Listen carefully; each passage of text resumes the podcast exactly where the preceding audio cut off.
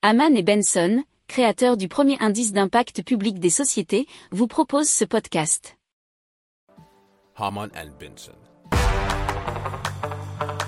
Le journal des stratèges.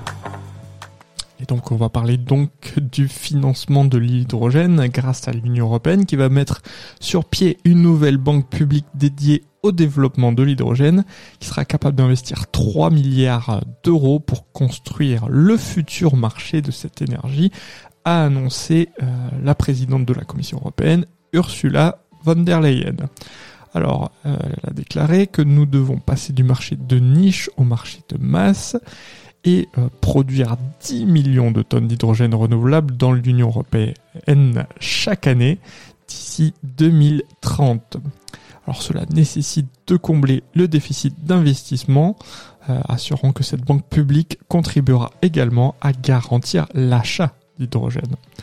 En juillet, l'exécutif européen a approuvé un projet de recherche et développement en faveur de l'hydrogène, euh, ce qui a fédéré 41 initiatives impliquant 35 entreprises, que ce soit des grands groupes, PME ou start-up, soutenues par 15 États membres, dont l'Allemagne, l'Espagne, la France, l'Italie et la Pologne. Alors dans ce cadre, Bruxelles a autorisé un financement public qui pourra atteindre 5,4 milliards d'euros et permettra de mobiliser 8,8 milliards supplémentaires d'investissements privés et de créer ainsi 20 000 emplois à travers l'Europe.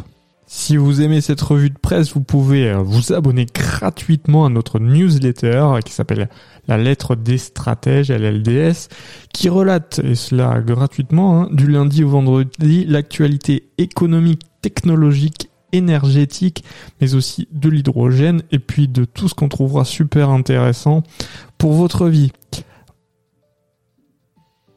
Pour approfondir ces sujets, abonnez-vous à la newsletter de Haman et Benson et écoutez nos autres podcasts que vous retrouverez dans les notes de l'émission ou sur notre site internet.